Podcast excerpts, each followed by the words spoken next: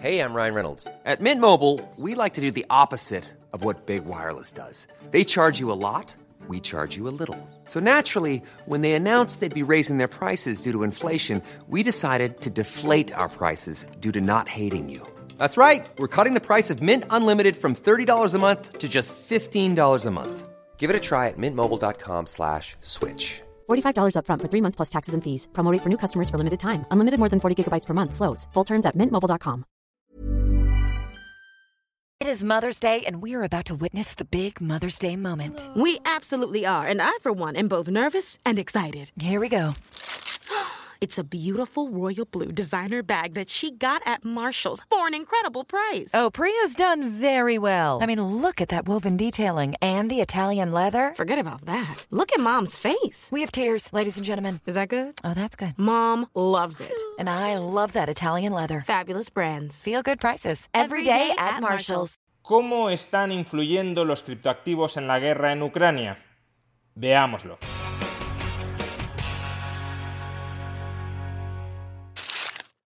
La invasión de Ucrania por parte de Rusia ha desatado una guerra que no es solo una guerra convencional, sino también una guerra económica. Una guerra repleta de sanciones económicas en las que se han tomado medidas que jamás antes en la historia se habían tomado, como por ejemplo confiscar los activos en moneda extranjera de un banco central, en este caso del Banco Central de Rusia.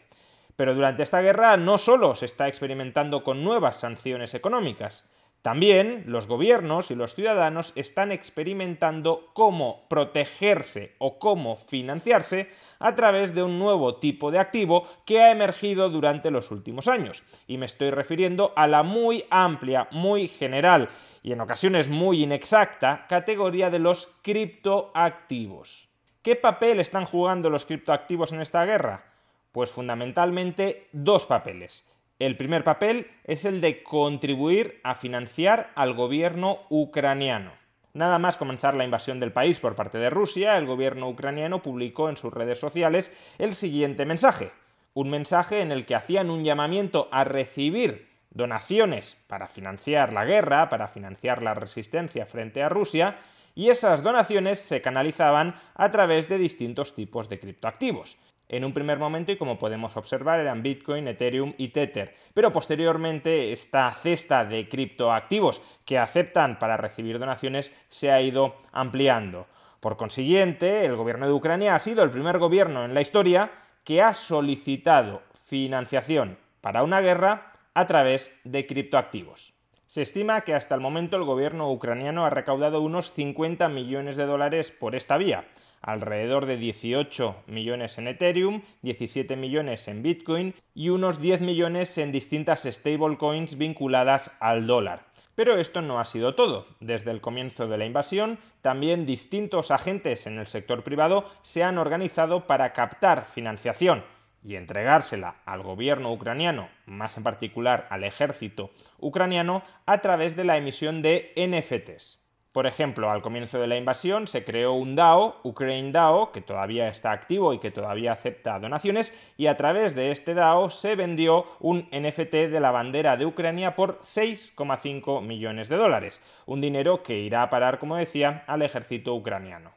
Asimismo, el marketplace de Fabric ha sacado una serie exclusiva de NFTs vinculados con Ucrania, cuya recaudación irá a parar a los refugiados ucranianos. Y por si todo esto fuera poco, el propio gobierno de Ucrania ya ha anunciado que va a emitir una serie de NFTs exclusivos sobre el ejército de Ucrania con el propósito de financiar esta guerra.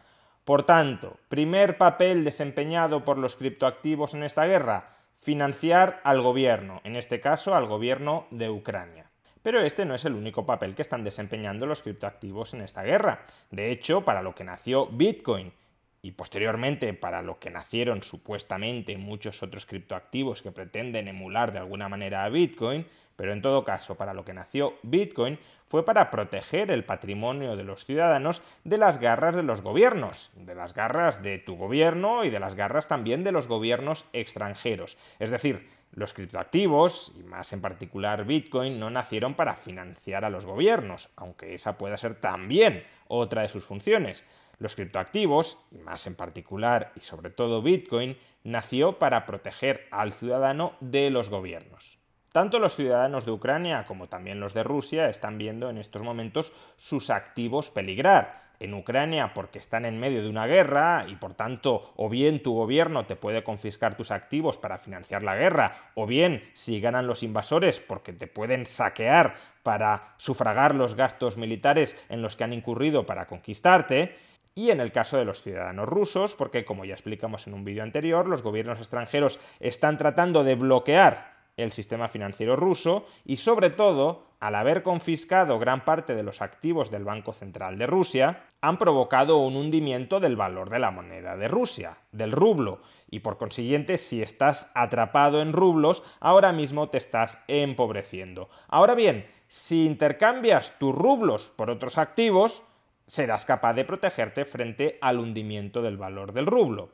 Problema, el sistema bancario ahora mismo no permite un intercambio ágil de rublos en monedas extranjeras, porque lo que no quieren las autoridades rusas es que haya una avalancha en masa de ciudadanos rusos que ofrecen sus rublos a la venta para comprar dólares o para comprar euros, porque si sucede eso, el rublo todavía se depreciará más frente al euro y frente al dólar. ¿Qué alternativa, por tanto, existe? Pues la alternativa que existe es intentar que no es sencillo tampoco, intentar comprar criptoactivos contra rublos, para de esa manera desembarazarte de la moneda local, si es que esperas que va a seguir depreciándose, y proteger tu patrimonio en un activo que ni el gobierno ni el sistema bancario pueden controlar. ¿Tenemos alguna evidencia de que los ciudadanos rusos y los ciudadanos ucranianos se han agolpado para comprar criptoactivos? Pues sí la tenemos. En este primer gráfico, por ejemplo, podemos observar las transacciones desde rublos a Bitcoin, es decir, las compras de Bitcoin a través de rublos que se han producido durante los últimos meses. Y es fácil observar que, con posterioridad a la invasión de Ucrania, se produce un incremento del volumen de compras de Bitcoin contra rublos.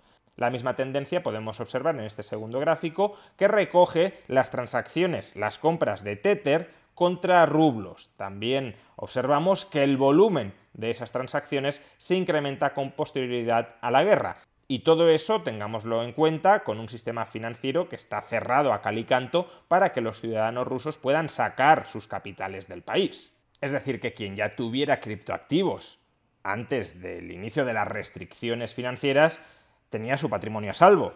Pero lo complicado ahora es convertir tus rublos en criptoactivos con todas las restricciones que impone el gobierno ruso. Y aún así hay un aumento significativo importante del volumen en este tipo de transacciones. En el caso de Ucrania, como no hay restricciones a su sistema financiero, pues la necesidad de utilizar criptoactivos no es tan notable. Sin embargo, démonos cuenta en este gráfico cómo el día de la invasión de Ucrania por parte de Rusia se disparó el volumen de compras de la stablecoin en dólares Tether contra la moneda local de Ucrania. Previsiblemente, por tanto, el miedo, la incertidumbre de sus ciudadanos sobre qué iba a ocurrir llevaron a muchos de ellos a transferir parte de su patrimonio monetario a esta stablecoin para tenerlo en el blockchain y por tanto alejado de las garras del gobierno ruso o potencialmente también del gobierno ucraniano. En definitiva, el papel que están desempeñando los criptoactivos en esta guerra todavía es un papel bastante limitado se están utilizando para financiar al gobierno ucraniano y se están utilizando para poner parte de los ahorros de los ucranianos y sobre todo de los rusos a buen recaudo, pero se está haciendo en unos volúmenes todavía bastante modestos. Sin embargo, tanto los gobiernos como la población todavía están aprendiendo a utilizar estas nuevas herramientas que proporciona el sistema monetario global. Y por tanto, hasta cierto punto resulta previsible que de aquí en adelante estos nuevos canales para financiar a los gobiernos o para huir de los gobiernos sean canales que se vayan usando en mayor medida y que se vayan por tanto potenciando. Suele decirse que las guerras agudizan la innovación y en el caso del uso de los criptoactivos, tanto para financiar a los gobiernos cuanto para huir de los gobiernos, no ha sido una excepción.